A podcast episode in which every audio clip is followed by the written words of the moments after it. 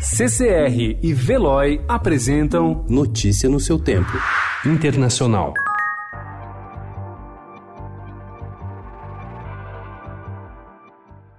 O exército americano conduziu ontem bombardeios aéreos contra pontos estratégicos da milícia xiita Kataib Hezbollah no Iraque e na Síria em resposta ao ataque com um míssil que deixou um civil americano morto na sexta-feira. O americano trabalhava como empreiteiro e estava em uma base militar iraquiana. Os bombardeios deixaram 15 combatentes mortos. O Talibã anunciou ontem uma trégua temporária no Afeganistão, ato que pode antecipar um acordo de paz com os Estados Unidos. Se um acordo for assinado, Washington pode levar de volta para casa seus soldados e encerrar a intervenção militar que já dura 18 anos, a mais longa da sua história.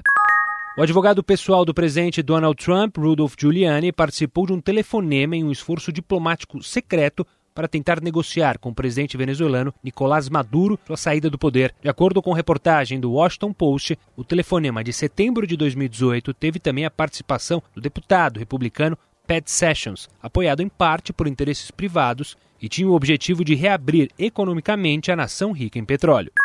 Forças do governo ucraniano e separatistas pró-Rússia no leste da Ucrânia trocaram 200 prisioneiros ontem numa operação que representa uma diminuição das tensões do único conflito armado ativo da Europa. O ato deve ser usado pelo presidente ucraniano Volodymyr Zelensky como prova de que está cumprindo a promessa de trazer ucranianos capturados para casa.